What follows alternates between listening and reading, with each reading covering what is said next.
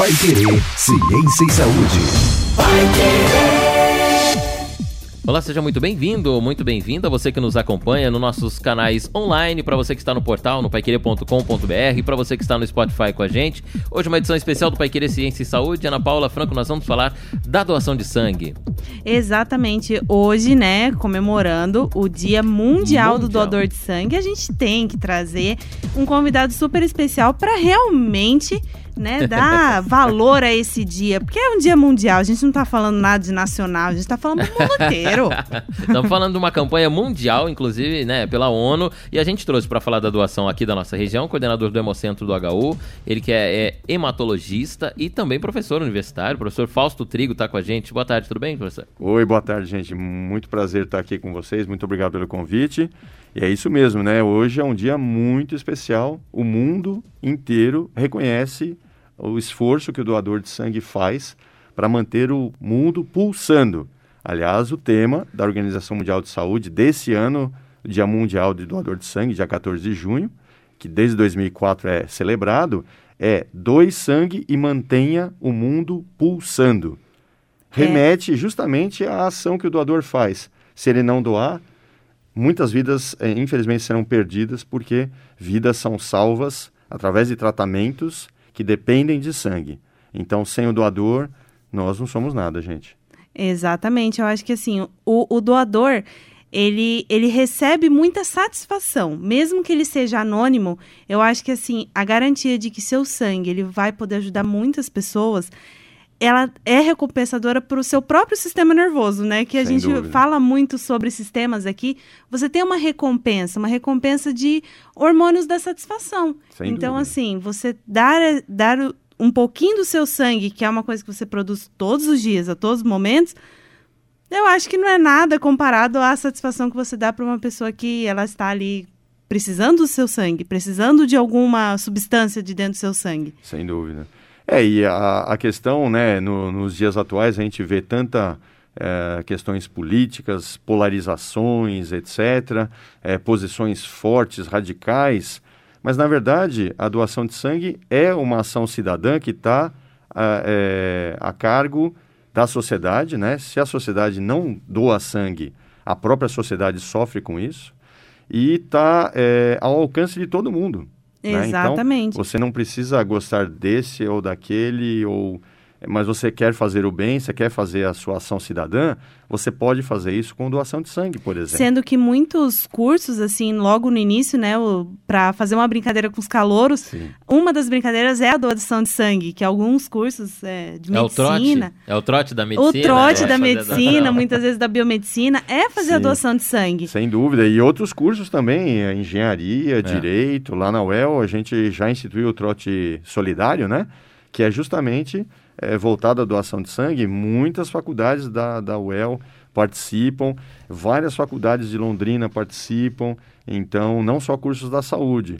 É uma forma legal, né, do, do, do calor ser recebido, não posso falar calor, tem que ser não é, é, é, é iniciante, é o iniciante. É o iniciante, é o iniciante do primeiro ano, não posso, senão politicamente incorreto. É, vai contra a regra agora. Vai contra a tá regra. mudando os negócios. Mas é uma forma legal de recebê-lo, recepcioná-lo, é, né? Com certeza. E ele, e ele faz descobrir um a né? cidade, né? porque Verdade. Muitos alunos não são de Londrina, Sim. não conhecem a cidade. Então, assim, um dos melhores trotes que eu já vi é levar o pessoal para conhecer a cidade. Perfeito. Porque tem gente que não sabe nem onde fica o Lago Igapó, passa os quatro anos não sem sabe saber, onde né? fica o Hemocentro e nem o HU. Por é. que não? Exatamente, né? exatamente. Não, muito bacana. Doutor, a gente vai falar muitas dúvidas especificamente sobre a hematologia, mas no começo eu quero já, já abordar, porque tem uma outra data que é até a gente conseguiu encontrar no dia 25 de novembro, né? Uhum, que é o dia do doador voluntário de sangue né? Que é uma outra data também em que a gente lembra sobre a doação, que é importante, salvar vidas e tal. Quando chega nessa mais próxima do fim do ano, nessa de novembro, novela, é, enfim, documentários, os telejornais, isso tudo faz um, aumentar um pouco mais né, o banco de sangue. E a gente tem uma média, é, pelas informações que nós temos aqui, muito baixa da doação de sangue no Brasil. Sendo que, se fosse ali o correto, cerca de 8, 10% de doação de sangue da população, a gente tem uma média de 3%, mais ou menos assim. É, por que, que as pessoas têm tanto medo de fazer doação de sangue? Então, é, infelizmente a doação de sangue ainda está envolvida numa série de mitos, né? Mitos como é, é, doar sangue vicia, ou se eu doar Afina sangue, o sangue. afina o sangue ou engrossa o sangue. Se eu parar de doar sangue, eu vou engrossar o sangue, portanto eu não devo doar nunca, nem a primeira vez. Ah, emagrece, engorda, ah, posso pegar doenças transmissíveis. Todos esses mitos que não são verdadeiros, são todos falsos, infelizmente, ainda eh, eh, circulam. Né, No imaginário popular. no imaginário ali. popular, obrigado. e fora que também tem a, a clássica, é, o, a o clássico medo de agulha, né? É, então, infelizmente, realmente a doação ela só vai ocorrer através de, um, de uma punção né, venosa, de uma, através de uma agulha. Mas, para a informação de todos, né, essa agulha é muito mais afiada do que uma agulha de laboratório, por exemplo. E tudo aquilo que é mais afiado perfura a pele com muito mais facilidade e menos trauma, portanto, menos machucado. Né? É, então. é, E outra, uma dica. Não precisa olhar. No momento que tá colocando a agulha ali, não precisa olhar. É só não ver, né? Exatamente. Não, mas o tratamento do, do pessoal do Hemocentro é muito humanizado mesmo, Sim. né? Quando a gente vai... Eu já sou doador, literalmente um doador de carteirinha. Aham. Fui até promovido já, doutor. Eu já costumo falar Já? eu não dou sangue, eu dou plaquetas agora. Opa! Fui promovido a- ao degrau Lá. 2, tá vendo? Excelente. Opa. É, esse eu, sou um cliente assíduo, se fosse, se fosse mercado. E as pessoas realmente têm esse... De todos esses, esses medos que as pessoas têm, qual é a verdade? Ah, eu diria que a única verdade é que tem uma agulha para colher o sangue. Do resto, nenhum. Né? Do resto, nenhum. nenhum. Nenhum outro medo é verdadeiro. Na verdade, a pessoa pode doar uma única vez, nunca mais na vida. Infelizmente, a gente gostaria que ele voltar, é, que ele não fizesse isso, que ele voltasse todo ano. Mas isso não faz com que ele assine um contrato e tenha que fazer isso para o resto da vida. Qual que é o período, assim? Eu posso doar a cada mês, a cada dois meses? Então, existe um número máximo de doações por ano para homens, que é de 4, com intervalo mínimo entre doações de 60 dias. Uhum. E para mulheres, um número máximo de 3 doações ao ano, com intervalo mínimo de 90 dias. Ah, sim, porque Ana a Paula- mulher, ela tem é, o ciclo menstrual que a gente já sabe, né? Exatamente. Que todo mês acontece. Exatamente, a Ana Paula me olhou torta aqui e falou: "Ó, é machismo, É, não é porque a machismo. mulher é assim. Ela é bióloga, ela Imagina. sabe. Então, exatamente, a mulher tem o ciclo menstrual, então por isso ela perde sangue todo mês. E, obviamente, você precisa ter uma reposição eh, através da sua alimentação de nutrientes para que você fabrique esse sangue novamente. Então, nós não podemos expoliar a mulher mais do que ela já perde sangue No naturalmente. período menstrual em que ela tá realmente é, eliminando o sangue, tem é, a possibilidade dela doar nesse período ou é melhor evitar? Há a possibilidade sim. Todo doador, quando ele vai doar sangue, seja a primeira vez, seja a centésima vez, o processo é sempre o mesmo. Ele vai passar por uma aferição de sinais vitais, entre elas, aquela eh, famosa picadinha no dedo para pegar uma gotinha e saber qual é a taxa de hemoglobina. Sim. Olha, gente, até falar aqui depois isso, porque agora nós não estamos mais fazendo isso no Hemocentro. Ué? Nós temos um aparelho agora que você coloca o dedo dentro, como se fosse um saturômetro, e ele já solta a frequência cardíaca, a temperatura, a hemoglobina. Então não tem mais furadinha no não dedo. tem a Olha que maravilha, menos uma agulha. Exato. Mas voltando, então, se a mulher ainda eh, menstruando ativamente naqueles dias tiver uma hemoglobina boa, ela poderá doar. Ah, sim. Então, assim, antes de você literalmente doar o sangue, você tem todo um, um aparato para você saber se realmente você pode doar naquele momento. Exatamente, exatamente. Quais são, assim, os exames específicos que fazem nessa época? Pois é, então, a gente preza muito pela saúde do doador, né? Como eu falei, ele é um, é um herói anônimo e ele vem saudável, ele tem que voltar para casa saudável. Então a gente vai aferir os sinais vitais, que são frequência cardíaca, temperatura, hemoglobina ah, e pressão arterial. E tudo isso é feito agora colocando-se o dedinho dentro desse é só aparelho. colocar na máquina Olha, e tá tudo certo. Exatamente. E obviamente a gente limpa por dentro esse equipamento, é super seguro para o doador. Uma vez ele estando aprovado nos sinais vitais, ele vai então para uma entrevista com um profissional de saúde eh, de forma eh, sigilosa, só ele e o profissional de saúde na sala.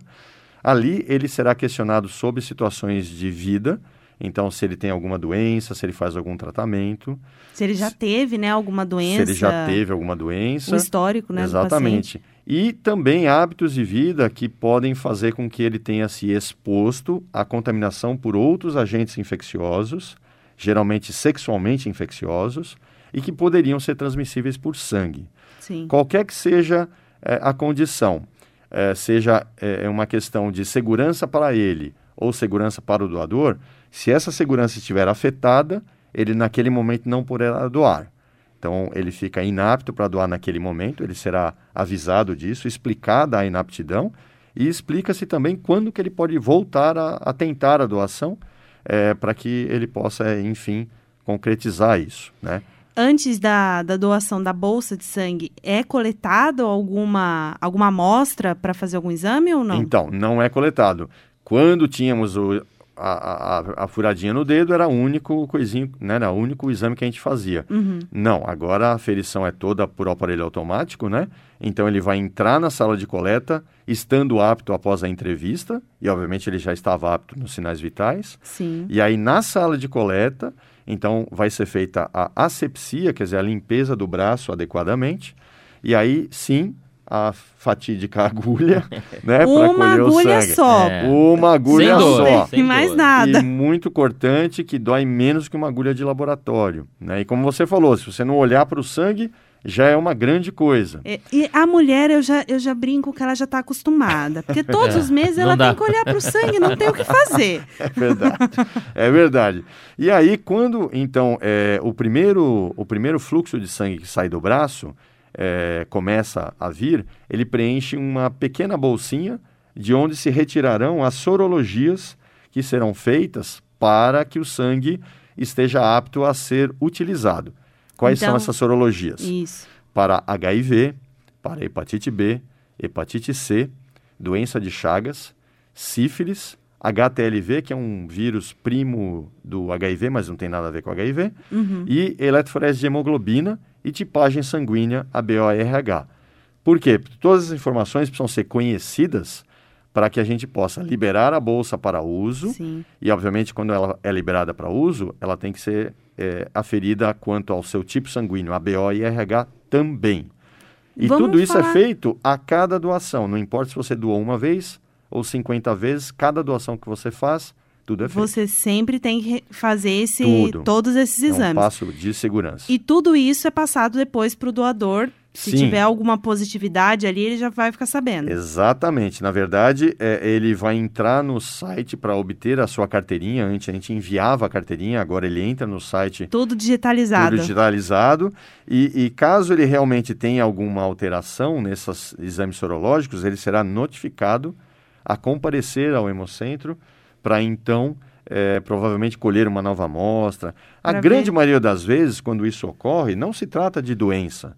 Os exames que nós fazemos no hemocentro eh, são muito sensíveis para justamente não perder nenhuma pessoa que possa estar contaminada e potencialmente contaminar um receptor de sangue.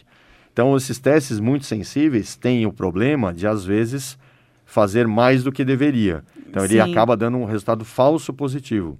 É o que ocorre na maioria das vezes, mas, de qualquer maneira, isso precisa ser revisto numa segunda coleta de amostra do Só doador. para realmente realmente tirar- tirar a dúvida. Tirar a dúvida, exatamente. A- aproveitando que a gente está falando de quem pode ou não pode doar, quais outros empecilhos? Por exemplo, a pessoa, sei lá, fez cirurgia. Uhum. Quanto tempo depois ela pode doar sangue? Então, eh, depois de cirurgias grandes, somente seis meses após.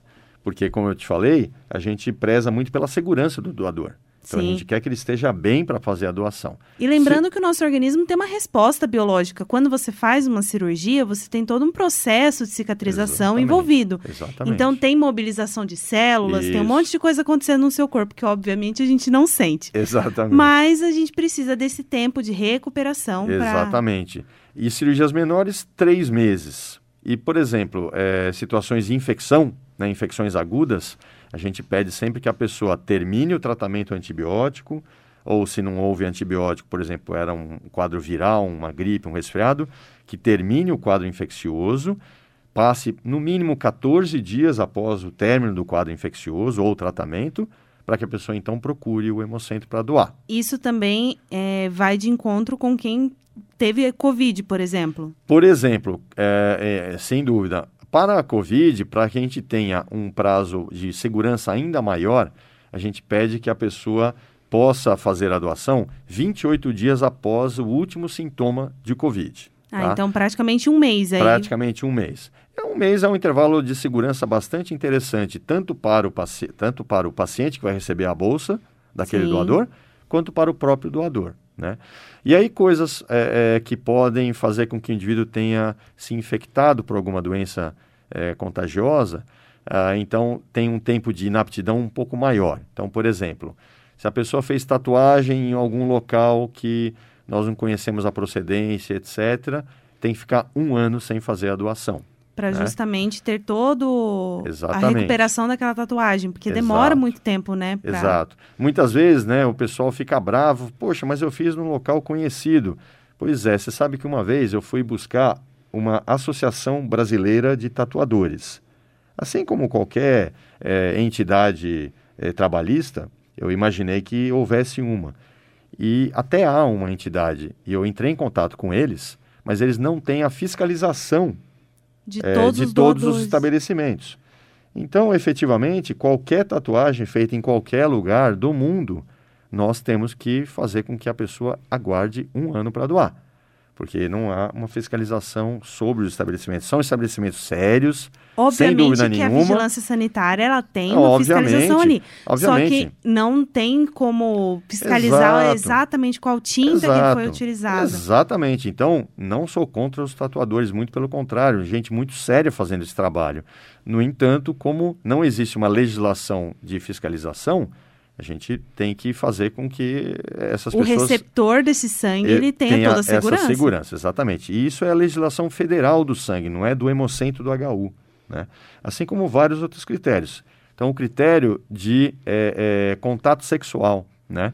O critério que eh, é utilizado é justamente no hemocentro do hospital universitário que a pessoa pode doar, sendo que ela tem um parceiro fixo nos últimos seis meses, pelo menos. Caso ela tenha tido mais do que um parceiro, a gente pede para aguardar que permaneça um parceiro fixo por seis meses para que ela possa fazer a doação. As pessoas muitas vezes falam, ah, mas é preconceito, só vai doar padre lá.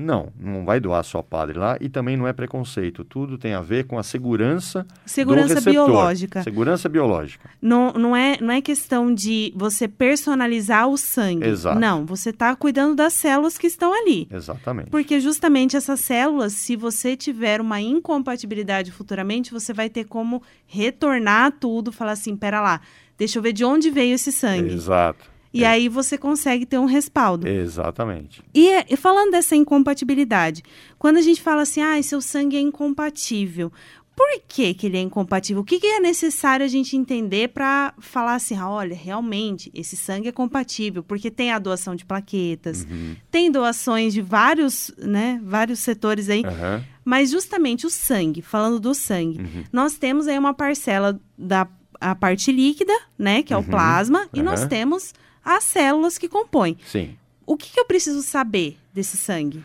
Pois é, é, então o sangue ele é composto por uma parte celular, vamos dizer, e uma parte líquida, né? Que é o que você está falando. A parte celular é composta então por células vermelhas, glóbulos vermelhos, células brancas, os leucócitos que fazem a imunidade, né? E as plaquetas que fazem a coagulação do sangue. E a parte líquida é o que nós chamamos de plasma, tá certo? Sim, é porque tudo está banhado dentro de um Tudo líquido. está banhado dentro de um líquido, exatamente. Quando nós falamos de compatibilidade, na verdade, remete ao, ao processo que o sistema imunológico do ser humano eh, faz ao longo da vida. Então, nosso sistema imunológico, todos nós temos o sistema imunológico, reconhece aquilo que não é próprio, reconhece aquilo que não é o próprio organismo. E por que, que ele faz isso? Porque ele entende que aquela, aquela situação é, é, diferente do que ele tem é contrária a ele, é inimiga. Então ele Po- vai pode e combate. ser que seja um, um microorganismo, Pode ser alguma que seja coisa uma assim. bactéria, pode que seja um vírus, qualquer coisa. Então vai ser combatido. Da mesma forma, nós temos o nosso material genético e produzimos as nossas características, as nossas células. O sangue não é diferente. Então, nós produzimos um único tipo de sangue e esse sangue é diferente de pessoa para pessoa. Então, nós Sim. temos o sangue do tipo O, do tipo A, do tipo B e do tipo AB, tá certo? E eh, essa denominação O, A, B e AB, ela tem a ver com uma presença de uma substância na superfície do glóbulo vermelho, que é a substância A e a substância B. São dois tipos, como se fossem sinalizadores da célula. São duas sinalizações, Porque exatamente. assim, eu sempre brinco com os alunos, cada um tem a sua característica, Exatamente. cada um é diferente. E a nossa célula, o, no- o tipo de receptor que ela expressa vai ser diferente. Exato. Obviamente, isso vem lá da genética. Quando Isso. tem a junção lá do ovócito com o espermatozoide, você cria uma genética própria. Exatamente. E aí, você tem lá na hemácia um receptor, Exatamente. que é um, um sinalizador ali que a célula está É, expressando. Na verdade, a gente está simplificando, né? Existem Sim. vários, vários sinalizadores, mas o sinalizador do grupo ABO é a substância A ou a substância B. Então, os indivíduos do grupo O, eles não têm nem substância A nem substância B na superfície. Os indivíduos A têm a substância A na superfície, os B têm a substância B e o AB tem a substância A e B. Pois é. Então, se um sangue, por exemplo, do tipo A eh, entra na circulação de uma pessoa O que não possui a substância A, o sistema imunológico da pessoa O vai reconhecer aquele sangue como estranho e vai Sim. combater aquele sangue. Vai criar anticorpos contra aquele sangue. Então você vai criar uma resposta imunológica ali que, na verdade, você não gostaria que essa resposta Exato. acontecesse. E isso chama-se incompatibilidade. Sim. É por isso que pessoas do grupo O só podem receber sangue de pessoas do grupo O. Porque eles não têm esse receptor esse receptor nem A nem B. Por isso que pessoas do grupo A podem receber sangue tanto do grupo A quanto do grupo O. Sim, porque daí o, o sangue O, ele não tem nenhum receptor, então não vai Exatamente. causar nenhuma incompatibilidade. O B igualmente, ele pode receber sangue de grupo B ou de grupo O. Sim. E o AB pode receber sangue tanto do grupo AB, do grupo O, do grupo A e do grupo B. Portanto, o grupo O é o doador universal. Ele pode doar para todos os tipos de, de sangue. Exatamente. O AB é o receptor universal, ele pode receber de qualquer pessoa, mas a pessoa do grupo O só pode receber sangue do grupo O. E aí restringe muito a, a Muito. quantidade de pessoas, né? Exato. Porque o O, geneticamente falando, ele é o recessivo do recessivo. Então é, é aquele, aquela letrinha pequenininha que fica lá, que quando a gente estuda, né, genética, é lá o recessivo do recessivo. Sim. Então são pessoas muito mais difíceis de ter na sociedade do que os outros grupos. En- Então, é, não, o- é- a frequência é alta, na verdade, do O. A frequência maior na sociedade é o O. Realmente, Sério? apesar de ser recessivo, recessivo tem muito O. Então, em muito torno O, de então- 40% das pessoas são do grupo O. Uns, talvez, 45% O, 40% A. E o restante se divide em B e AB. Sim. Mas a grande pressão que existe sobre a- a- os- as pessoas do grupo O para fazer doação de sangue é que justamente o grupo O ele só pode receber do grupo O e todos os outros podem também receber o grupo O. Então veja a pressão que fica sobre o grupo O, Sim. porque ele doa para as pessoas O, mas também para as outras pessoas não O. Sim. Então é muito importante que todas as pessoas de todos os grupos sanguíneos façam a doação de sangue, porque isso tira de uma certa forma um pouco da pressão sobre o grupo O. Sim, porque daí você não restringe tanto o Exato. doador em si, né? Exatamente. E aí, quando a gente pensa assim, ai, você tem que saber seu tipo sanguíneo, porque tem o A positivo, o B positivo, Uhum. e assim por diante. É, por- o positivo ele é um outro fator, que é chamado de Sim. fator RH. Exato. É como se fosse uma outra molécula que está expressando ali na, na célula, e aí ele vai o quê? Ele vai sinalizar se ele tem o fator RH ou não tem o fator RH. Por Exato. isso que a gente coloca positivo e negativo. Isso restringe também a compatibilidade? Também restringe. Então, o RH é justamente um outro sinalizador, além do, daqueles Do dois ABO. AB, do ABO, né? É um outro sinalizador que, portanto, os indivíduos que são O positivo têm esse sinalizador na superfície e os que são negativos não têm o sinalizador. Sim. Ora, se o negativo recebe um sangue com a sinalização positiva, que ele não possui, o que, que ele vai fazer? Ele vai criar anticorpos contra aquele sinalizador, e isto é incompatibilidade. Mais uma pressão. Mais uma agora pressão sobre o grupo o- Exatamente, agora sobre o grupo RH negativo, e é lógico, é o O RH negativo. Porque o ORH negativo é que é o real doador universal. Ele que Ele não tem doar expressão de De- nenhuma. Exato. Então ele pode doar para o O, para o A, para o B, AB, positivo e negativo.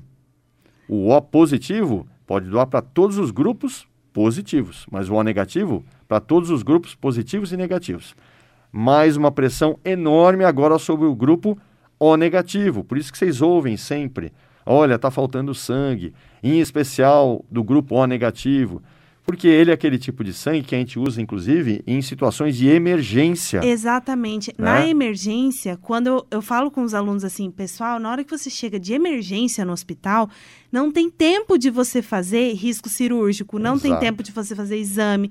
O médico ele vai pegar, colocar você na maca, abrir do jeito que dá para fazer e Exato. durante a cirurgia ele vai recebendo algumas informações. Isso. E é justamente nessa emergência que o O negativo é solicitado. Exatamente, porque para fazer esse teste de compatibilidade, né, é, entre o receptor e a bolsa que está na geladeira já doada, né, pelo, pelo doador e que já está liberada pelas sorologias e tudo mais, e que já está tipada, para fazer essa compatibilização entre o receptor e a bolsa, demora no mínimo uma hora. Então, E nas situações de emergência, não tem uma hora. Não tem essa uma E hora. aí, nessa emergência, corre-se, então, o risco de você utilizar uma bolsa que você acredita ser compatível, que é a O negativo, Sim. mas que pode também não ser compatível.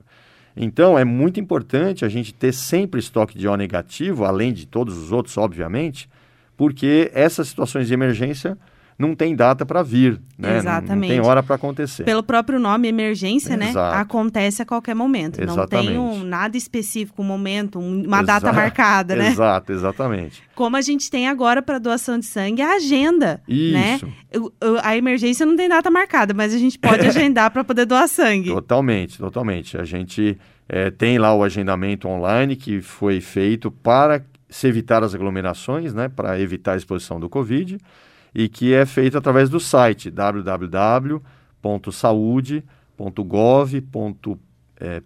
pr.gov.br. O Gov Exato. vem depois. Muito obrigado. E aí você faz a opção por Londrina. Isso. né? E lá você vê o- os locais, as datas e horas que você gostaria de doar. E se a gente tivesse preenchimento de todas essas vagas, de fato nós não teríamos dificuldade de estoque. Sim. O problema é que essas vagas não estão sendo totalmente preenchidas, né? E uma pergunta de curiosidade: o esse sistema de agendamento vai permanecer depois do Covid ou depois a doação espontânea pode Então. voltar? Essa é a pergunta do milhão, né, Ana Paula? É, na verdade, nós percebemos é, é uma queda de número de doadores por conta, da, é, por conta do agendamento. Isso foi necessário, porque senão a gente teria aglomeração. Sim. Só que nós fomos aprendendo com o agendamento e hoje praticamente nós não temos mais uma perda tão grande em relação a quando nós não fazíamos o agendamento. Sim. Ao mesmo tempo, os doadores que têm ido doar sob agendamento adoraram a situação. Porque, Porque, eles assim- têm hora para chegar e hora para ir embora. Exatamente, É. porque muitas vezes a vida começou a ficar Exato, corrida. Exato. Então você programar naquele dia específico eu vou doar sangue. Exato. Então você programa, né? Exato. En- Então, en- então é, é, mas há pessoas também que não gostam do agendamento, porque às vezes não tem a facilidade de fazer o agendamento, ou às vezes estão passando por perto do Hemocentro, é uma oportunidade, eles têm só um tempinho, não puderam agendar previamente, acabam indo.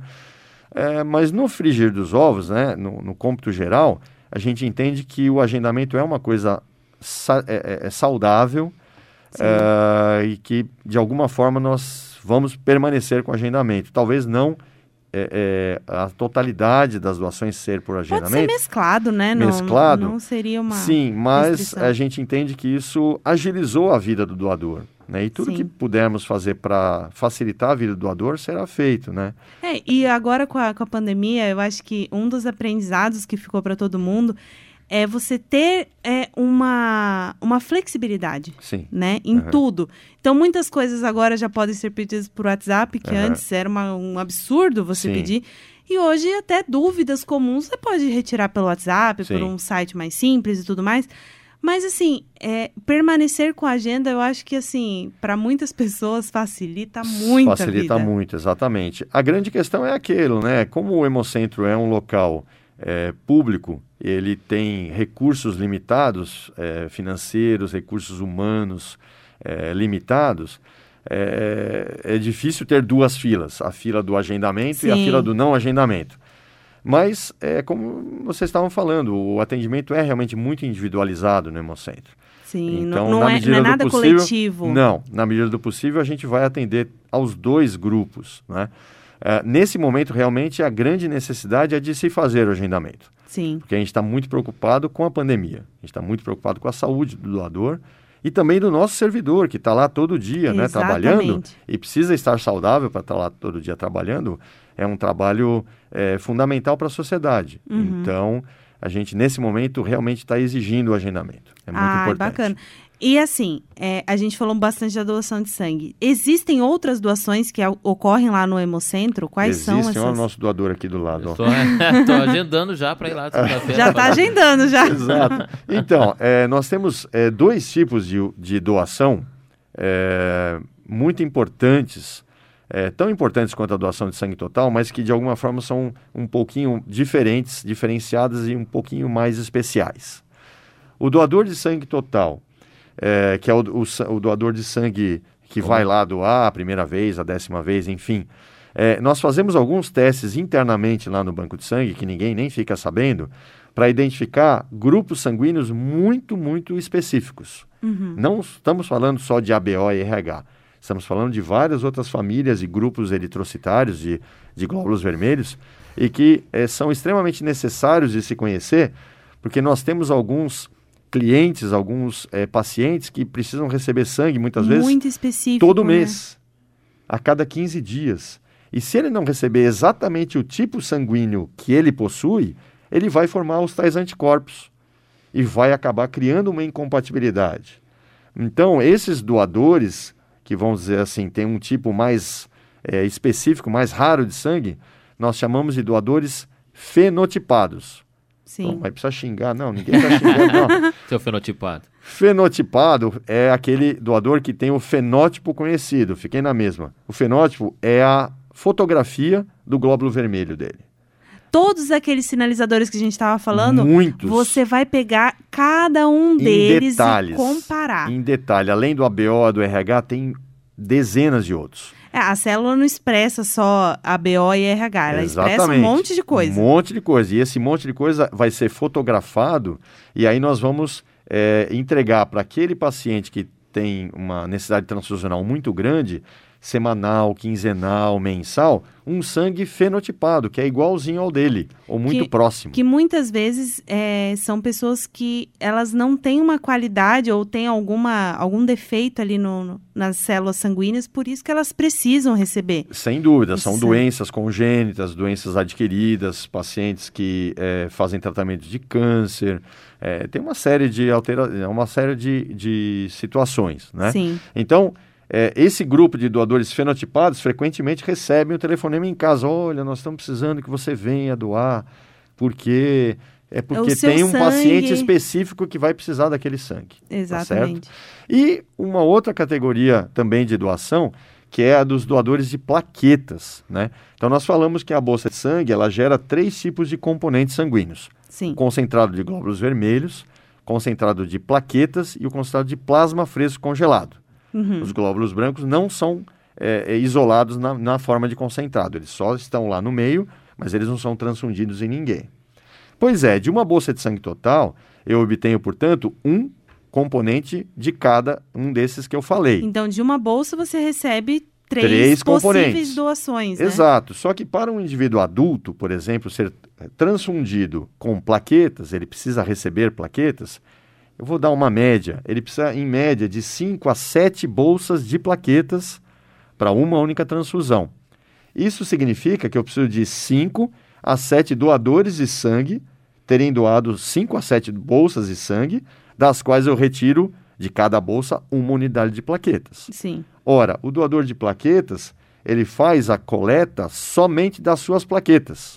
Então, o sangue, ele sai de- do doador, ele passa provavelmente por uma máquina que Exato. faz essa separação. Exato. O sangue é, que são as hemácias e tudo mais, retorna pro doador, ele não Exato. perde. Olha o nosso doador saudável Né? aqui, ó, É. de É, plaquetas uma, aqui é do quase lado. uma máquina de lavar aqui, uma força centrífuga que separa. E demora um pouquinho, né, pra doar a plaqueta, demora um pouquinho. Demora uma até- hora, uma hora e meia. É. Porque É justamente justamente- uma centrífuga. É, É, né? é como se fosse uma É, centrífuga. a máquina de lavar ela é ótima para explicar esse processo, porque a- quando a máquina vai centrifugar a roupa, ela Isso. começa a girar bem rápido. Isso. E esse girar rápido faz com que as substâncias pesadas fiquem para o fundo do tubo Isso. e as mais leves ficam para cima. Aí você consegue separar o que, que é Exatamente. plaqueta, o que, que é plasma, o que, que é sangue. E vocês daí só retiram As plaquetas. as plaquetas. Então, um doador de plaquetas, né, grande, por exemplo, ele é grande, deve ter uma quantidade de plaquetas boa. Não vamos falar em peso. Ah, aqui, não tá? vamos, Não, não, detalhes, ele é alto, ele é alto, ele é alto. Ele deve doar pelo menos é, é, duas, uma ou duas bolsas de plaquetas. Cada bolsa de plaquetas que ele doa é, é- é equivalente a sete pequenas bolsas de plaquetas obtidas da doação de sangue total. Então, um único doador consegue doar em plaquetas o equivalente a sete doadores ou 14 doadores. Olha De só. sangue total. Vocês devem perguntar, então por que vocês não fazem isso direto? Porque plaquetas é um elemento muito caro ao banco de sangue, muito raro. Por quê? Porque a sobrevida da plaqueta fora do corpo humano é de no máximo cinco dias. Olha. Então, Então, não pode ser dizer- retirado todas as vezes. Você não E- pode ficar fazendo esse processo todas as Não vezes. pode estocar, né? Não, não, não é, não é essa a questão. A questão é que para eu ter a quantidade de plaquetas que eu preciso, eu preciso ter um número grande de doações todo dia. Sim. E infelizmente eu não tenho esse número de doações todos os dias. Então, a forma de você obter plaquetas em mais quantidade É seria vem você fazer esse procedimento em mais doadores. Quando entanto, vem um é doador específico para que você liga e fala, ó, preciso Isso, da só sua que esse doação. processo é muito caro, ele não é pago pelo SUS. Então, infelizmente, a gente restringe esse procedimento a um número que nós gostaríamos de ampliar, mas nós não podemos por Quando- uma questão financeira. Sim. Doutor, Essa doação... Oi. Quando, quando eu fui, com- a primeira vez que eu fui doar, era doador regular mesmo de sangue, daí uma, uma, uma certa vez me ligaram dizendo é, que, do Hemocentro do HU, que agora eu seria doador de plaquetas, me explicaram toda essa situação, né, já faz um tempo, e fui fazer a doação de plaquetas. Na conversa, eu perguntei o porquê eu recebi a ligação, e a informação para mim foi passada na época que é, tinha um número grande de mulheres que faziam doações de plaquetas, e a partir daquela data, eles, é, o Hemocentro estava reduzindo o número de mulheres doadoras de plaquetas e aumentando o número de homens, então fizeram essa triagem e eu fui um dos convidados. É, por que essa diferença das plaquetas masculinas e femininas? Vocês estão me complicando aqui perante o público feminino. É. Ana Por que Paula que já as tá- mulheres são diferentes? Eu não tá falei olhando aqui. nada. Veja bem, então vamos lá. É, olha, é, é- é um argumento verdadeiro isso, mas não é o único argumento, certamente, tá? É, mas o porquê que a gente é, tem mais facilidade de colher plaquetas de homens do que de mulheres? O equipamento é, utiliza um kit que vem da indústria, é utilizado uma única vez, descartável, portanto sem possibilidade de nenhuma de contaminação. Como eu disse, é muito caro. Tá? Cada kit desse custa em média aí talvez uns 700 reais, uma coisa assim. Ô, louco. Isso não é coberto pelo SUS na sua grande totalidade. Então, o que, que você tem que fazer? É, é, você tem que obter o máximo de bolsas de plaquetas que você pode para cada procedimento. Aproveitar o material, Isso é né? uma questão de gestão, né? de, de, de cuidar do dinheiro público. Então, não é nada contra as mulheres, muito pelo contrário. É a favor da sociedade e do dinheiro público. Então, a gente vai realmente obter mais plaquetas de pessoas maiores, com mais peso e altura, e aí tem uma quantidade de sangue maior e a gente pode retirar mais plaquetas. Mas não é verdade que nós não colhemos mais de mulheres. A gente tem ainda algumas mulheres eh, que são eh, mais adequadas para fazer essa, essa, essa coleta, essa Então, doação. tem um banco, então, de registro lá dos doadores de Nós plaquetas? temos um banco de registro de doadores potenciais de plaquetas. Então, todo doador de sangue que entra na nossa sala de coleta, nós já estamos de olho se ele tem peso e altura adequados e se ele tem uma veia boa, porque também precisa ter uma veia bem boa, Calibrosa, bem né? calibrosa. Isso é pira de quem é da saúde. Olhar no, no braço e falar, ih, ó, tem uma Pois veia é, a gente boa." olha de forma diferente, É, né? Olha para um braço e fala, "Ih, olha Exatamente. Porque veia." justamente aí não vai precisar ficar fazendo aquele famoso cutucar para achar a veia, né? Exatamente. E tem uma outra situação que é interessante, é curioso a gente falar, que também não tem nada contra as mulheres. Por favor, gente, vocês estão me fazendo. Eu não, elas entendem. Olha, eu, eu não tenho entendem. nada a ver com esse, esse papo aí, favor, hein? viu? Por favor, mas a questão é a entendem. seguinte: o mundo, a partir de 2010 aproximadamente, eh, reconheceu um- uma reação transfusional, uma reação que ocorre num receptor de sangue eh, devido à presença de anticorpos anti-HLA, que não vou entrar em detalhe, eh, na na- na- nos componentes sanguíneos. Ah, e é uma reação potencialmente fatal, inclusive. Então, é uma reação que deve ser evitada. E os estudos científicos todos da época, e, e tem muito estudo a respeito, demonstraram que as mulheres eram mais, porta eram mais frequentemente portadoras destes anticorpos do que os homens. Então, a transfusão de componentes plasmáticos vindos da mulher eram mais problemáticos do que aquela transfusão de componentes plasmáticos vindos do homem. E por isso, o mundo todo parou de utilizar o plasma oriundo das mulheres na doação eh, para que não houvesse eh, esse tipo de reação, ou houvesse redução desse tipo de reação. E esse plasma não é jogado fora, gente, diferentemente do que alguém pode pensar. Esse plasma é todo enviado para a indústria produzir fatores que nós chamamos de hemoderivados, que são fatores aplicados em quem vai no hospital. É, albumina, fatores de coagulação, que são aplicados em pacientes hemofílicos, com doenças de coagulação sanguínea e uma série de coisas. Então, não se joga nada fora na Nada é doação. descartado. Nada é descartado, mas a utilização tem que ser otimizada sempre em relação à segurança do receptor.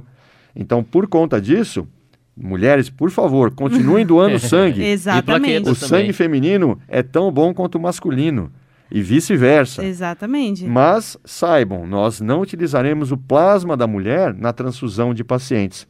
Ele será encaminhado para a indústria. O Brasil tem uma indústria que recebe esse plasma do governo federal para a fabricação desses hemoderivados. Que voltam para a área médica ainda. Exa- pras- pras exatamente. Só vai aplicações. passar por um passo a mais. Exatamente. É. E as plaquetas são um componente sanguíneo que tem muito plasma. Olha só. Então, para a e- gente minimizar essas reações, de fato, a gente reduziu o número de mulheres que doam plaquetas. Quem- Você, quem- você reduziu a quantidade de mulheres porque justamente aí você não precisaria ter uma re- possível reação em um receptor. Exato. Minimiza exato. o risco, né? Minimiza Minimiza o risco. e tem um maior aproveitamento. Exatamente. Quando eu vou fazer a doação de plaquetas e acontece essa centrífuga, é, sobe ali uma, uma fumaçazinha assim, bem amarelada, Certo. semelhante à cor é, da, da urina, por exemplo, bem amarelada. Se meu sangue é vermelho, por que, minha plaqueta é amarela, doutor? Pois é. Então, o sangue, é, se você pingar uma gota de sangue no vaso sanitário, você vai ver que o vaso sanitário inteiro vai ficar vermelho. Ele vai corar rapidamente toda aquela, aquela água limpinha, vai corar rapidamente. Nosso sangue não é diferente. Então, é, é, se você olhar para a bolsa de hemocomponente produzida de plaquetas, ela é amarelinha. E essa névoa que você falou são as plaquetas boiando no plasma. O plasma é amarelinho, ele não é vermelho. Então, a cor do a sangue cor- vermelho são os glóbulos vermelhos. Exatamente, são as hemácias, que é a, Né? a maioria, né, que nós temos ali no Exato. componente, são as Exatamente. hemácias. Então, por isso que a gente tem o sangue vermelho. Exatamente. Mas essa névoazinha, é muito legal que você notou isso, são as suas plaquetas sendo captadas e elas ficam boiando no plasma.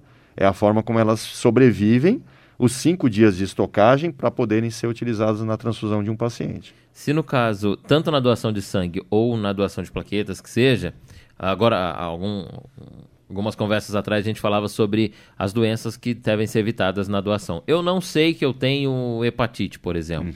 E aí faço a doação regular de sangue, vai lá a bolsa de sangue, beleza, tiro foto, tomo lanchinho, vou embora. e aí depois eu recebo a minha carteirinha dizendo que eu tenho hepatite. Aham. Como é que ficou meu- a minha bolsa de sangue que eu doei? Então, sempre que a, a sorologia dá positivo, em qualquer bolsa de sangue, seja um resultado falso positivo ou falso negativo, ou verdadeiro positivo, a gente é, é, não vai usar essa bolsa.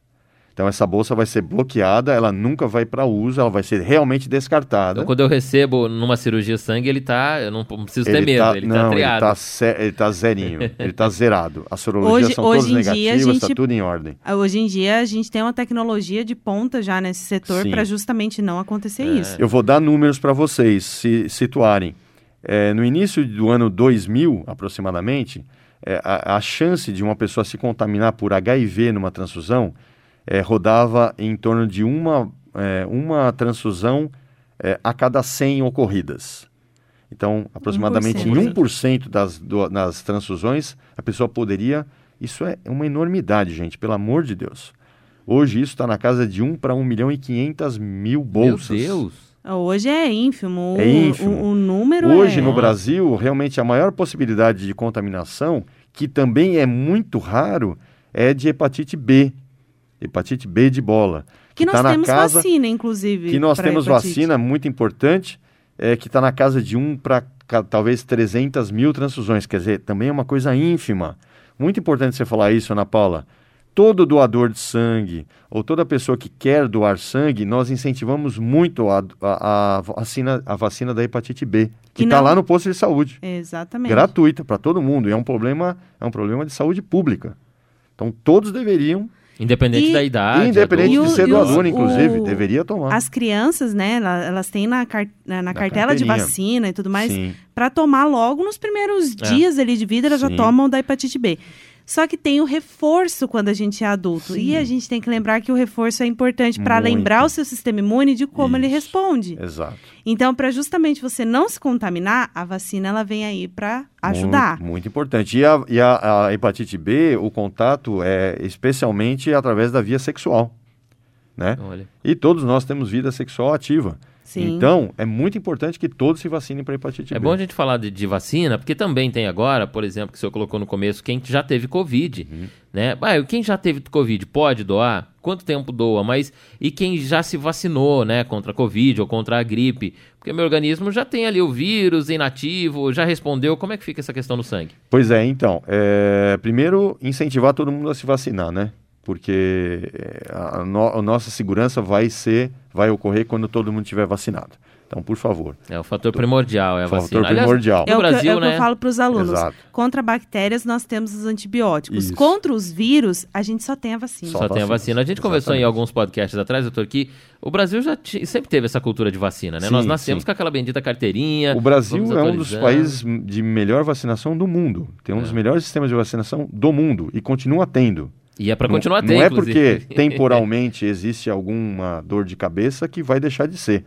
né? Então continua tendo um sistema muito vigente de vacinação e gente muito séria fazendo Eficaz, isso. né? E eficaz. Enfim, então que todo mundo receba a vacina de Covid o quanto antes. Após a vacinação de Covid, há a variação de tempo de doação de acordo com a vacina. Para a gente eh, tornar a coisa mais simples para todo mundo, no mínimo 10 a 14 dias depois de qualquer vacinação de Covid.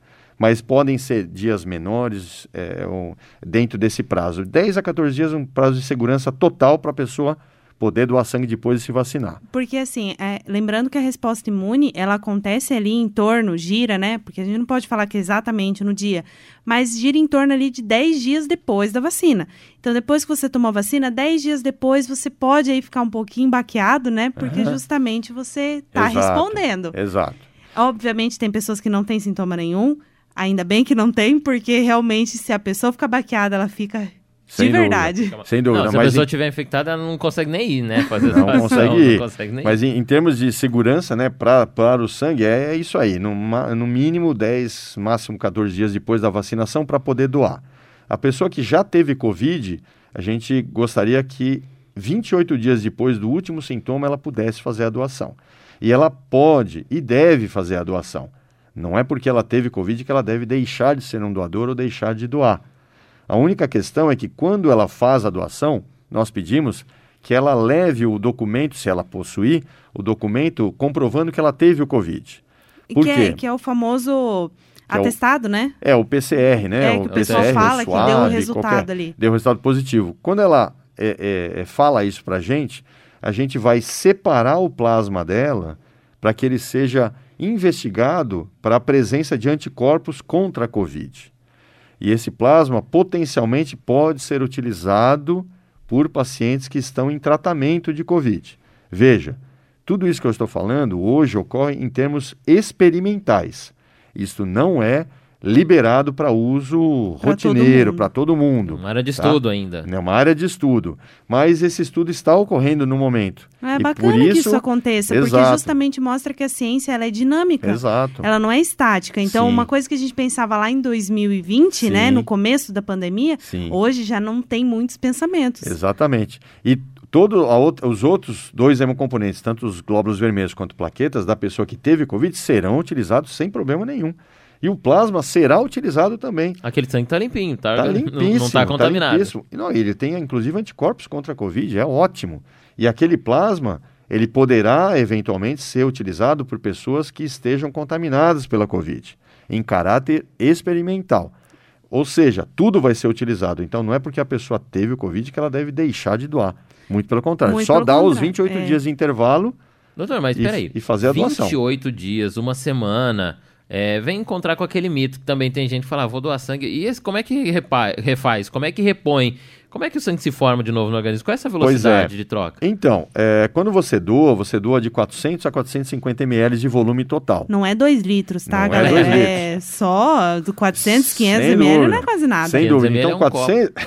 Exato. E 400 a 450 ml não dá 8% do volume total de sangue que você tem dentro do corpo. Quando você sai da doação, tem o, o- o famoso lanchinho. Tem o lanchinho. Que, aliás, vou fazer a propaganda aqui. O atrativo fazer da merchan, doação. né, fazer o merchan. Melhorou muito o nosso lanchinho Não, tá também. bom lá, faz tempo Tá que eu não vou, Bom lanchinho, bom o pessoal ir lá no Hemocentro do HU para tomar o lanchinho. Mas o que, que acontece? A gente vai hidratar bem o doador logo após a doação. E o fato de a gente já hidratá-lo com 500 ml de líquido já repõe aqueles 8% do ponto de vista de volume.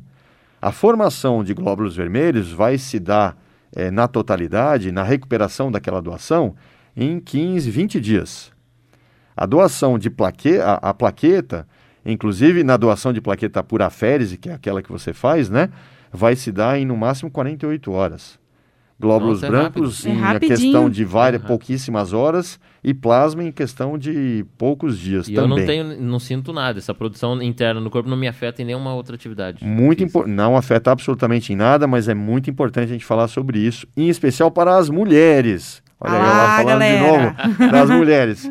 É que assim, como as mulheres têm a perda menstrual e o homem não tem, eu agradeço todo dia, né? É. Porque isso é bom.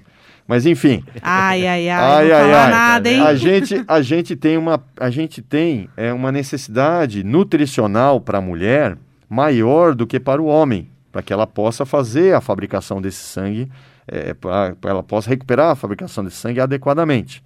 Então, é muito importante que a mulher tenha ingesta de carne bovina, que é a principal fonte de ferro na alimentação, para que ela possa ser uma doadora de sangue saudável, que possa retornar a fazer a doação de sangue. Infelizmente, muitas vezes não há uma grande ingesta de carne bovina, a mulher não gosta, ou, eh, e ela acaba tendo a necessidade, o dobro do homem, porque ela tem menstruação e o homem não tem. Então é muito importante frisar isso para a população feminina, as nossas queridas doadoras. Por favor, comam a carne de boi, porque é muito importante para repor esse sangue, os glóbulos vermelhos. É tão importante para que elas continuem sendo saudáveis e continuem doando sangue. Porque o ferro é um. mi- é, a gente fala que é um micronutriente, né? Mas ele fica presente ali em vários alimentos, né? Exato. A gente já trouxe aqui uma nutricionista para falar de nutrientes aqui, ela falou com maestria. Então, assim, falar que você ter uma boa alimentação é realmente não ficar só focado em uma determinada classe de alimentos. Então, ah, eu adoro macarrão, mas pô, o macarrão ele pode vir com complemento, ele pode Sim. vir aí com frutas, legumes É, e tudo mais. E a carne, ela é um nutri... tem nutrientes ali que só a carne possui. exatamente. Então, assim, para você doar, é, vamos comer bem, né? exatamente. Aí eu volto lá naqueles hábitos que nós já falamos em outros podcasts. Então, assim, Aham, hábitos saudáveis nunca vão deixar de ser um aliado. Exatamente. Muito Então, assim, importante. É, quando a gente fala de doação de sangue, por isso que eu perguntei da- das mulheres, né? Porque, assim, é, a gente tem uma perda muito significativa e tem mulheres que acabam não menstruando apenas naqueles cinco dias, né? Que Aham. é o ideal para a mulher menstruar Sem apenas de dúvida. três a cada cinco dias. Aham. é, tem mulheres que menstruam bem mais. Então a perda nutricional é muito grande, Sim. né, nesse período. Sim, Então por isso que é, é bom lembrar desse risco, isso. mas é um risco bem pequeno, porque tem toda uma precaução com essa mulher que chega lá Exatamente. para doar.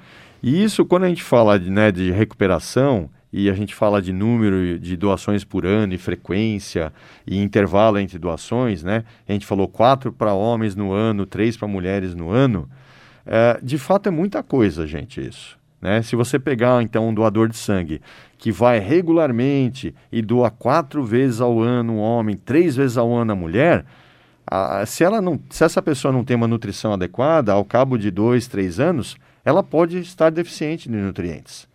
Então, eu sempre costumo dizer que mais do que três ou quatro vezes ao ano, seria importante que todo ano as pessoas fizessem sua doação. Todo ano, uma única vez ao ano, se todo mundo fizesse isso, já preencheria Pega- todas as vagas. Pegando a população londrinense, né? Se Exato. todo mundo doasse uma Exato. vez ao ano, Exatamente. não teríamos problema, né? Exatamente. Nós, pegando a população londrinense, nós temos um potencial aí provável, possível, de pelo menos 200 mil pessoas que poderiam doar sangue. Sim. né? E também importante nesse quesito é dizer que o sangue, como é material biológico, ele tem um prazo de validade. Então, não são interessantes aquelas campanhas que reúnem 200, 300 pessoas para doar ao mesmo tempo. Aquelas plaquetas geradas de 200, 300 doações vão durar cinco dias. Ao final dos cinco dias, elas, se não forem utilizadas, serão desprezadas. Serão E descartados. é um volume isso. grande daí, né? Não Grande. tem como. Os glóbulos vermelhos duram 30 dias. Se de repente aquelas 300 pessoas doaram e eu não, por algum motivo, utilizei os glóbulos vermelhos, eu também posso até ter o risco de desprezar.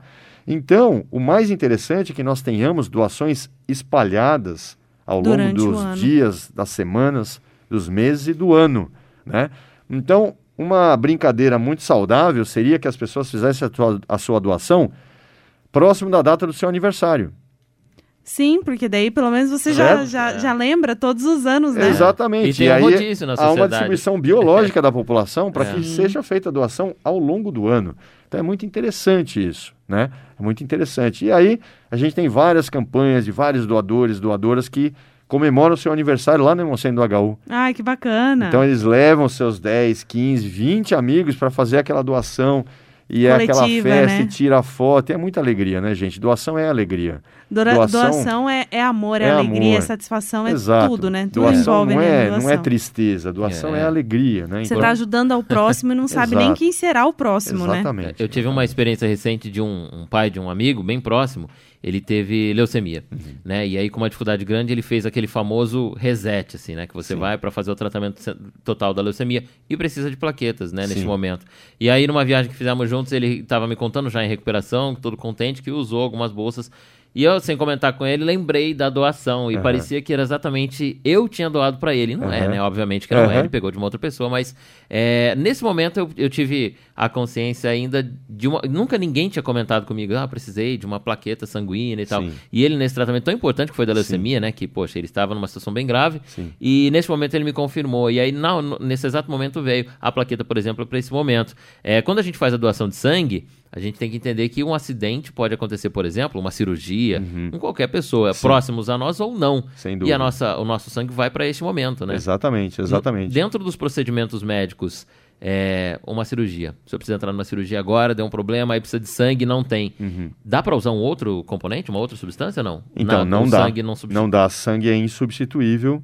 Ele não é produzido é, em fábrica. Ele não. Não é ele só pode ser obtido por doação. Ele só Sim. pode ser obtido por doação. Só o ser humano que faz. Exatamente. O que existe é alguma tolerância a mais, né? é, durante procedimentos para que não seja feita a transfusão. Mas em algum momento essa transfusão vai ter que ser feita. E aí, se não houver o sangue, nós podemos ter uma catástrofe. E qualquer cirurgia, por mínima que seja, doutor, pede ser bastante sangue, né? De- depende da cirurgia, né? Depende da cirurgia. Cirurgias eh, grandes, as cirurgias de emergência sem sulato eh, são, são cirurgias que demandam sangue, porque são acidentes graves, eh, fraturas complexas, eh, fraturas de órgãos internos. É, é acidente É, automobilístico, por exemplo, você não sabe o automobilístico. que aconteceu com, com aquela pessoa. Você vai começar, às vezes, Ai, deu, trauma, deu algum problema na- no cérebro. Aí Sim. você vai lá, foca na- no cérebro. Exato. Aí, de repente, ele começa a ter uma parada. Aí você tem que Isso. recorrer a toda a estrutura do corpo. Você não Exato. sabe quantas bolsas Exato. É, então, de uma forma geral, assim, cirurgias de urgência utilizam bastante componentes sanguíneos, né? Ah, e veja, é o que você falou, a gente nunca sabe o dia de amanhã ou, ou o minuto de amanhã, quer dizer, é, daqui a pouco eu posso sair daqui e ter um problema na minha vesícula biliar ter que entrar numa cirurgia de emergência.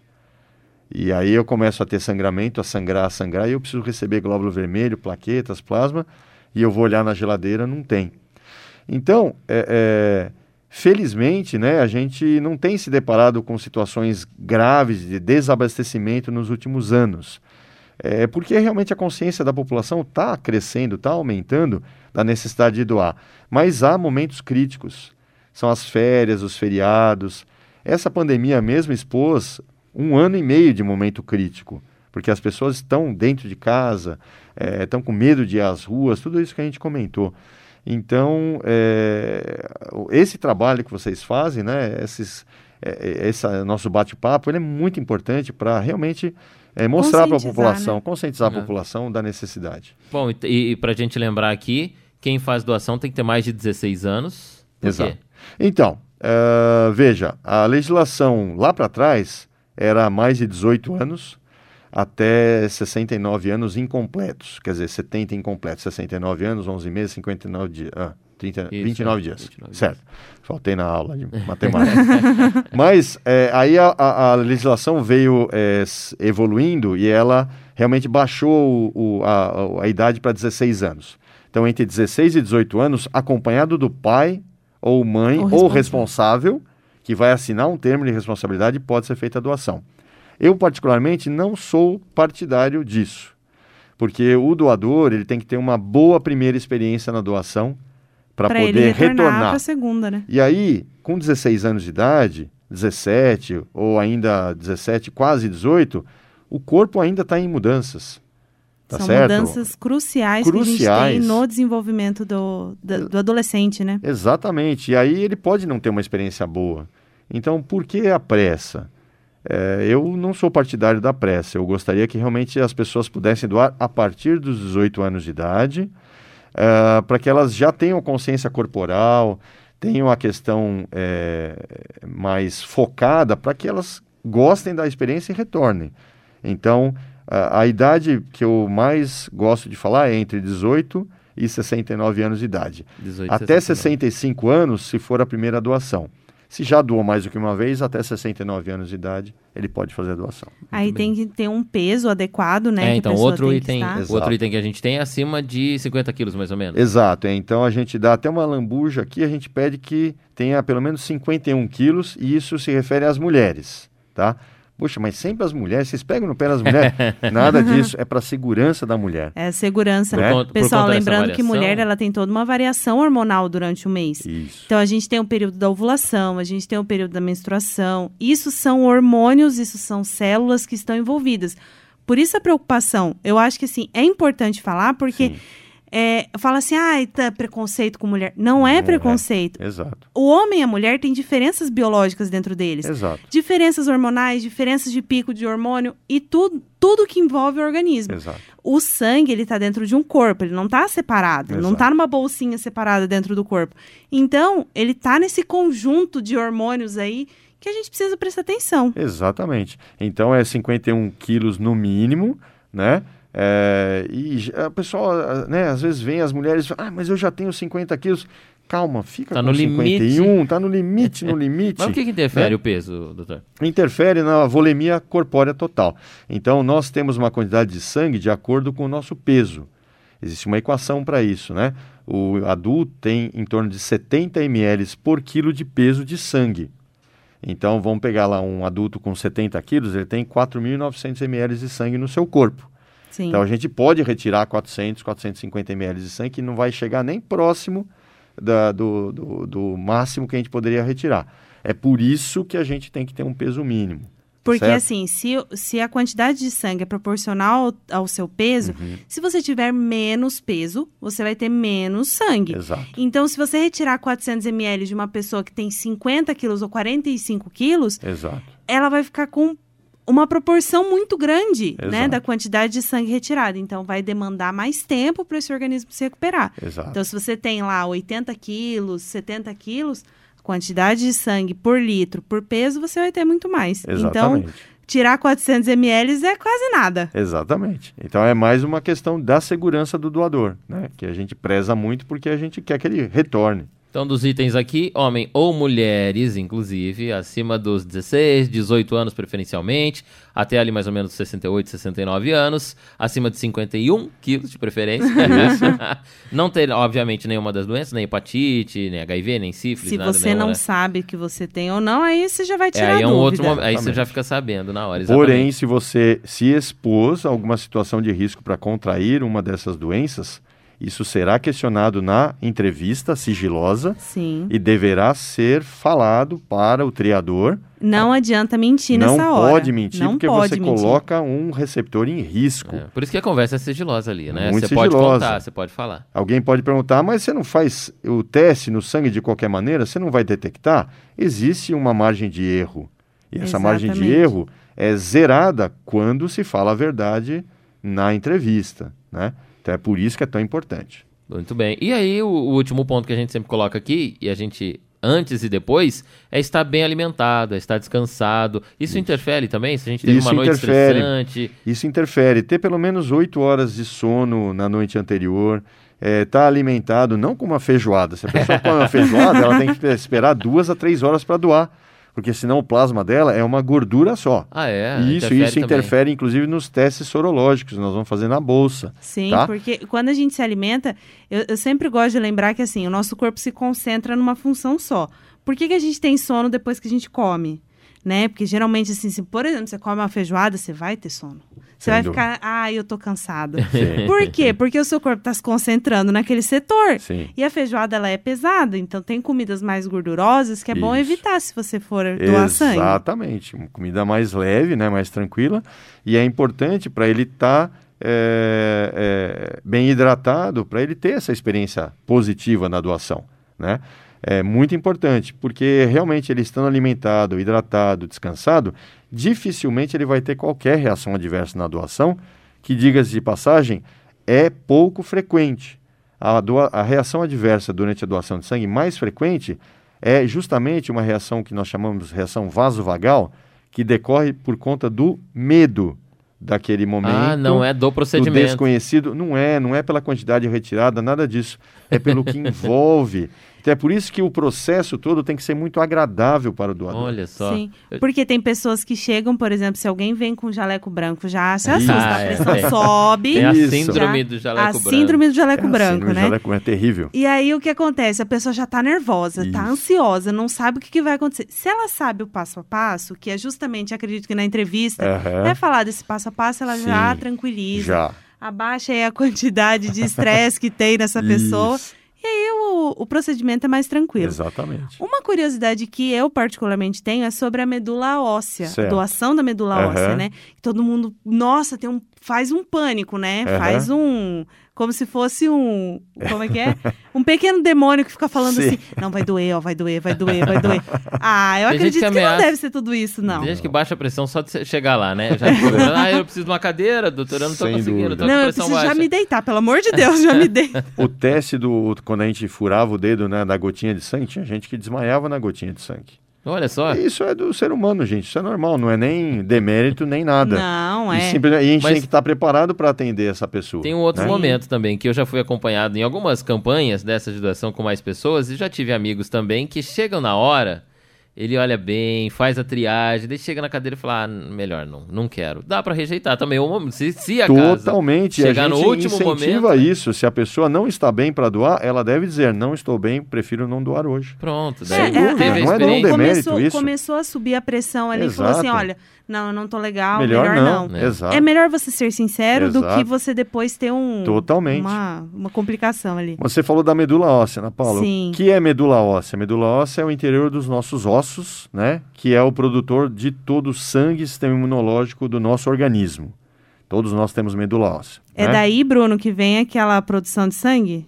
Lembra Ah, que você É, perguntou? é, é o- é a fabriquinha aí? A aquela fábrica medula? é lá dentro é a do medula osso. óssea. Ah, entendi. Que leigamente a gente chama de tutano do osso, né? Olha. Quando a é gente dali come lá o osso de Matéria-prima. galinha. É, o tutano, O que- tutano. nossa, é um prato assim, É uma o tutano. iguaria, né? Pois é, exato. Então aí você pensa, ah, doador de medula óssea, então vai tirar, vai fazer uma cirurgia, tirar meu osso. Nada disso. Na verdade, a medula óssea, então, é um sangue especial. E a gente pode obter esse sangue especial de várias maneiras.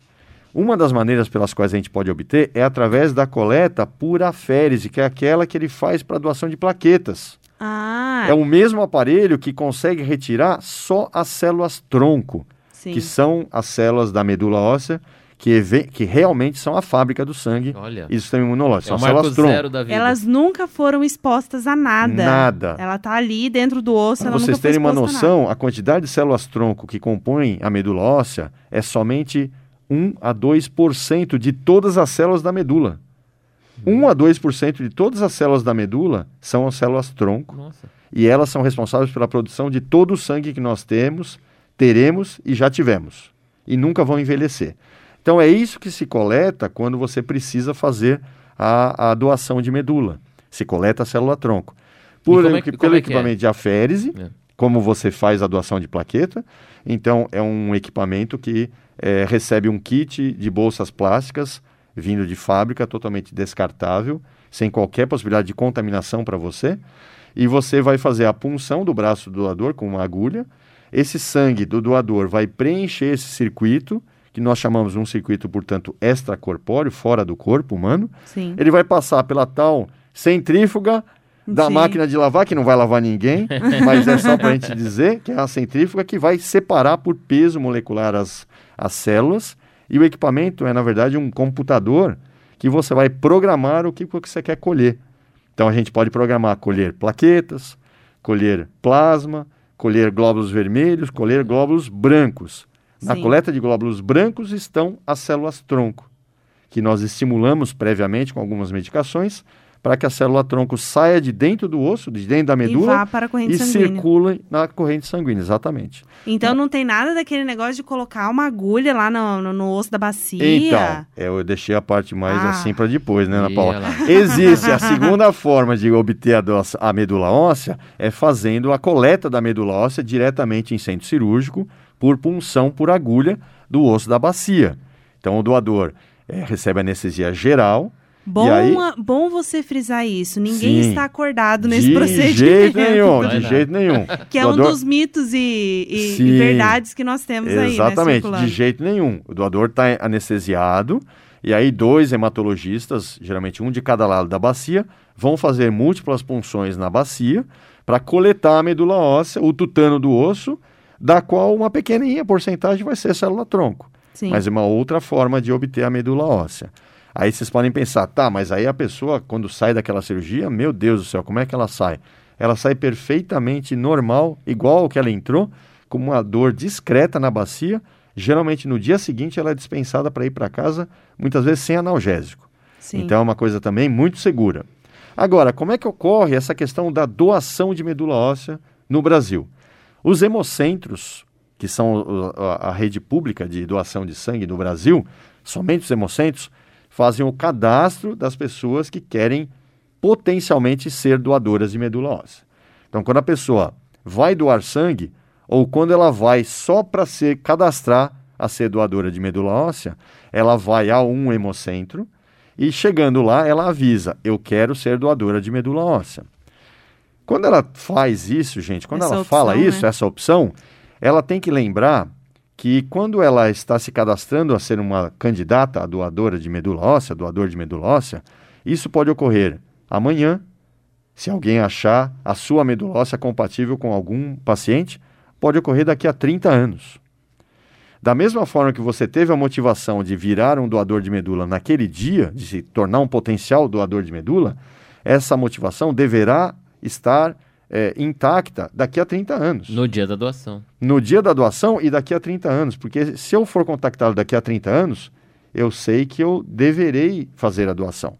Muito Porque é dinheiro e muito esforço é envolvido naquele momento da doação e muita esperança é envolvida. Sim, Porque, porque, quando um são paciente pacientes que do mundo precisa. todo, né? Exato. E quando ele precisa, ele tem uma dificuldade aí de achar um doador entre 1 para 300 mil, 1, 1 para 1 milhão de pessoas no cadastro de doação de medula óssea, né?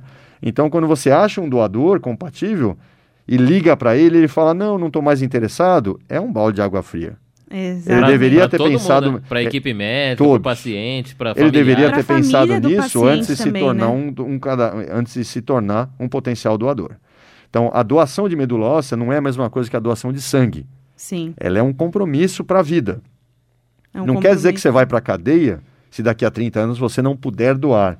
Mas o fato de você não querer mais doar significa Frustrante, que a né? sua opção inicial não foi bem feita. Você não pensou bem para ser um doador Você potencial de simplesmente doador. respondeu por responder. Exatamente. E infelizmente, muitas vezes ocorre o cadastro de doação de medula porque há uma campanha, porque algum é, amiguinho está precisando. E aí as pessoas pensam: vou me cadastrar porque o amiguinho vai usar a minha medula. Então, gente, não vai usar. Porque a chance é 1 para 300 mil a 1 milhão de pessoas para encontrar um doador. Então você tem que não saber que você está se cadastrando para qualquer pessoa utilizar a sua medula Não no quer dizer, futuro. por exemplo, se eu tenho um. Meu, minha tipagem sanguínea é A positivo. Uhum. Aí eu vou lá, eu falo assim: ah, não, o, o meu amiguinho é A positivo também. Então, quer dizer que a minha medula vai servir para ele. Não tem nada a ver. Não tem nada a ver. Nada a ver. Então, é- é, Absolutamente é nada a ver. importante explicar isso, porque muita gente Muito. pensa, fala assim: ah, ah, o meu é B, nega- B negativo? Ah, então eu vou doar só para quem é B Exato. negativo. Doutor, mas o procedimento que o senhor descreveu é da doação ou é do cadastro?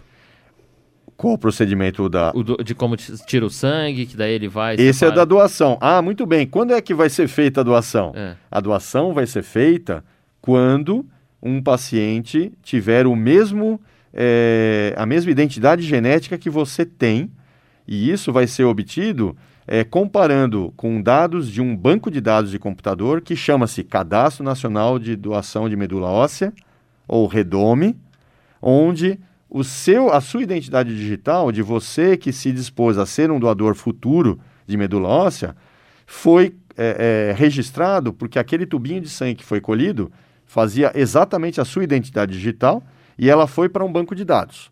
Então esse banco de dados vai ser acessado pelos é, centros transplantadores do Brasil e do mundo Sim. para pessoas que precisam de doação de medula pelas suas doenças, e aí a raridade de encontrar um doador. E aí, quando então ocorre um match, e dá para falar um match que todo mundo sabe esse termo hoje, né? Exato. Esse termo é muito bem us- É muito bem usado. Quando ocorre um match, então aí você vai ser contactado pelo hemocentro onde você colheu para ir até lá colher uma segunda amostra.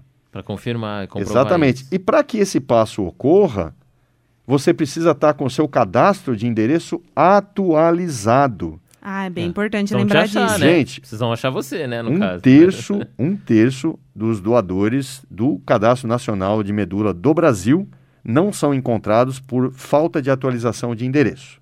Ah, eu- Mais frustrante ainda que Mais frustrante, ainda. do, que fala, do, do, do que você falar lá nos Exato. 45 do segundo tempo, né? Exatamente. É, então, mas o, o- porque assim, eu posso ser contactado e aí o Hemocentro do HU aqui em Londrina, onde eu doei, fala: olha, tem um paciente na Europa, lá na Exato. França, querendo, é, precisando, na verdade, Aham. da sua, da sua, da sua Medula. doação. É. Sim. E aí eu sou transportado para lá, eu dou aqui e o Você material doa vai para lá. aqui. Aqui em Londrina, né, nesses anos que eu estou na coordenação do Hemocentro, de 2014 para cá, a gente teve eh, a coleta de pelo menos sete doadores, originários aqui de Londrina ou região. Três deles foram eh, doações que foram para fora do Brasil. Olha Se eu lembro legal. bem, eu acho que uma para a Alemanha e duas para os Estados Unidos, alguma coisa assim. Nós colhemos aqui no HU, que tem, nós temos a unidade de transplante de medula óssea, em que nós fazemos também a coleta de células tronco através desse procedimento de aférese. Então, o Hemocentro chamou o doador, ele compareceu, a- o Redome contactou-nos, eh, perguntou: vocês podem colher aí em Londrina? Nós falamos: sim, nós podemos. Nós colhemos e essa bolsa pegou o avião e foi para o lugar do Brasil que ela precisava Olha ou que fora do Brasil maravilha. que ela precisava. Salvou uma vida.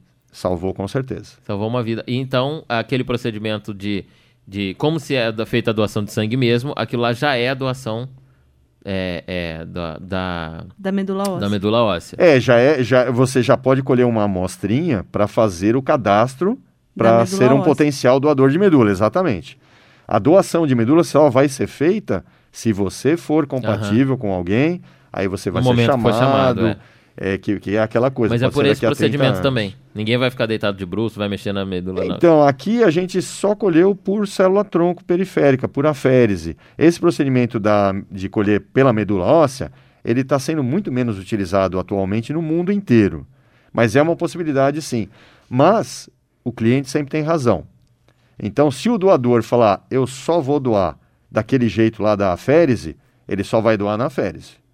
Ele não. Obviamente- ninguém vai forçar Ninguém ele vai a forçar. doar. Obviamente, é, ele será contactado pela equipe médica e as vantagens e desvantagens para o paciente serão abordadas, né? Uhum. Olha, se você pudesse doar dessa forma, seria melhor.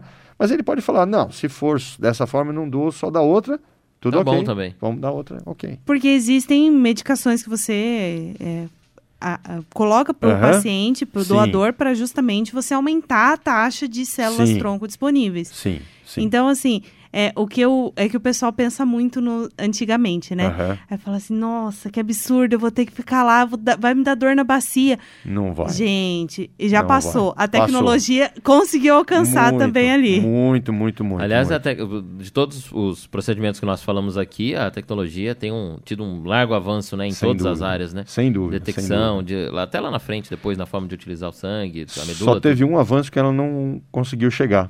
Fabricar sangue. Olha só, que tem que e, ser o ser e humano. não vai chegar. Há mais de 50 anos existem estudos a respeito E para sangue tentativas, artificial, né? tentativas de sangue artificial. Nenhuma delas foi frutífera até hoje. Então é aquela Por isso a coisa. importância, né? É aquela a coisa, não, é insubstituível. É, por isso o nosso papo de hoje, para falarmos sobre a doação de sangue com o professor, doutor em, é, hematologista Fausto Trigo, coordenador do Hemocentro do Hospital Universitário, que inclusive nós já devemos agradecer muito, porque foi uma aula esse papo muito importante. Foi uma aula que, nossa, explicou assim, eh, tirou quase todas as dúvidas Não, possíveis. quem não ouvir esse podcast e tiver alguma dúvida ainda, não tem, tem que ir lá pessoalmente. né, Tem que pra tirar- pessoalmente perguntar para realmente tirar É todas as verdade, dúvidas. mas eu estou sempre à disposição de vocês. É muito legal, é muito importante esse tipo de papo. Eu que agradeço vocês. E eu queria aproveitar aqui, posso aproveitar, gente? É, Claro, deve, com certeza. Agradecer ao nosso doador, sempre. Então, parabéns pelo dia de hoje, parabéns pelas suas ações ao longo do ano, parabéns pela conscientização que você faz na sua comunidade, trazer os seus amigos. E eu quero agradecer também a equipe do Hemocentro, gente. E a equipe lá do pessoal do, do laboratório de HLA, do transplante de medula, que trabalhamos todos em conjunto, né? Sem eles também a gente não, não poderia sobreviver. Então, gostaria de realmente agradecer a vocês pela oportunidade e a todo mundo. Olha Nós que, bacana. agradecemos esse esclarecimento maravilhoso que a gente teve uma aula de hematologia aqui no podcast. Muito bom, muito bom mesmo. E você que ouviu a gente, inclusive, pode compartilhar. Isso é bacana. Agora tá no- em podcast aqui esse assunto. Você que ouviu pelo Spotify ou pelo portal Pai Querer, compartilha para alguém que tem alguma dúvida, né, doutor? Isso. É, muitos, a gente começou falando de mitos, de medos. Muita coisa foi é, esclarecida aqui pelo doutor Fausto Trigo. E é exatamente nesse espaço simples que a gente acaba tendo um dia e fala assim: não, acho que eu vou fazer a doação. Muitos amigos se reúnem, talvez a pessoa tenha até uma. fica um pouco encabulada de ir sozinho. Dois ou três amigos, dois ou três familiares, né? Podem ir todo mundo junto, fazer um programa lá de estar naquele momento, tirar uma foto, conversar com a equipe que, o- que o doutor bem lembrou aqui, que é fantástica. Eles acolhem bem desde o primeiro momento lá da entrada até né, Sem o final. é, até o Como lanchinho dizem, né? final, tudo. Como dizem, a gente compartilha fofoca. Então vamos compartilhar coisa boa também, né? Não é? A gente É um vai compartilhar ótimo. o quê? Conteúdo de qualidade para justamente incentivar outras pessoas. Dúvida. É, e o interessante desse nosso material, inclusive, que a gente está fazendo hoje, é que, apesar de nós estarmos fazendo em relação, em razão da data do Dia Mundial da Doação do Doador de Sangue, é, esse material não, não fica obsoleto, não fica velho, enfim. Se quem ouve esse podcast a- daqui a 10 anos, a 5 anos, é, todos os dados, os itens, as coisas que são colocadas aqui são exatamente estas mesmo, né? Sim. Não tem outra, não tem nenhum mito que, que mude, nenhuma verdade que mude dentro desse espaço. É super seguro e mais uma vez nós relembramos aqui desse dia tão importante e vamos relembrar mais uma vez em outras datas que nós sempre quando falamos aí da hematologia, de algumas doenças, algumas relações assim, a gente fala da doação sanguínea também e com a gente então o coordenador do Hemocentro do HU, Dr. Fausto Trigo. Muito obrigado mais uma vez. Eu Esperamos senhor novamente em outros papos Por sobre favor, me chamem que é um prazer enorme estar aqui falando com a comunidade que vocês atingem demais, né? O, a audiência da, da Rádio Paqueria é enorme. Então, é uma ajuda muito grande para a gente. Eu que agradeço Muito obrigado, o aceite. E fica aí o convite, né, para um próximo bate-papo sobre é, problemas sanguíneos, né? Que nós temos um monte. Já está confirmada a presença. Muito bem, Ana Paula. Falamos bem então sobre a doação, todas as dúvidas sobre sangue. Vai, Sim. inclusive, esse material vai servir para outros podcasts que nós fazemos, faremos. Com certeza. Né, Doravante? Alguma le- lembrança sobre o assunto? Falar, ó, Dr. Fausto esclareceu aquele dia. Foi sobre isso. Muito bacana. Nosso Pai Querer Ciência e Saúde finaliza por aqui. Você então não perde a oportunidade. Agora compartilha rapidinho com quem você acha que merece ouvir e deve ouvir esse papo, tirar algumas dúvidas e incentivar também a doação de sangue. Lembrando que essa é uma edição especial pelo Dia Mundial do Doador de Sangue, que nós fazemos em 14 de junho. Lembre-se você também. E é claro, doe sangue também, salve vidas. No próximo episódio do Pai Querer Ciência e Saúde, nós esperamos por você. Até lá!